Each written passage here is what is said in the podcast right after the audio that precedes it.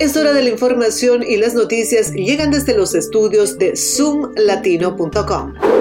La policía del condado de Prince George anunció el arresto de dos de los tres sospechosos involucrados en el asalto a un estudiante de secundaria a bordo de un autobús. Los sospechosos, un joven de 14 años de Sweetland y otro de 15 años de Temple Hills, están siendo acusados como adultos por intento de asesinato, agresión y otros cargos relacionados con armas. La búsqueda del tercer sospechoso aún está en curso.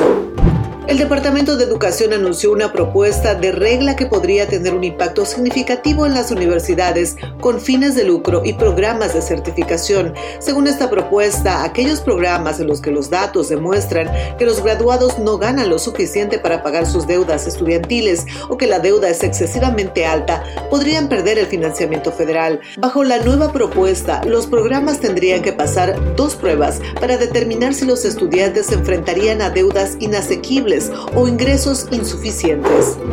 El presidente de El Salvador, Nayib Bukele, ha ordenado un despliegue de más de 5.000 soldados y 500 policías alrededor de un pequeño pueblo en el norte del país. Esta medida se tomó después de que Bukele anunciara en Twitter que miembros de pandillas habían asesinado a un oficial de policía en ese lugar. Bukele declaró que se están buscando a los responsables del homicidio y de toda la estructura de pandillas que aún se esconde en esa zona. Desde marzo del 2022, Bukele ha estado llevando a cabo una intensa lucha contra las pandillas callejeras y ha solicitado poderes extraordinarios al Congreso para enfrentar esta situación. Las medidas adoptadas incluyen la suspensión de algunos derechos fundamentales.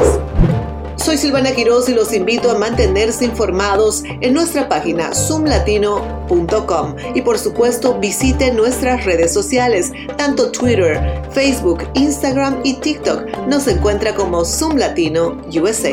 Hasta la próxima.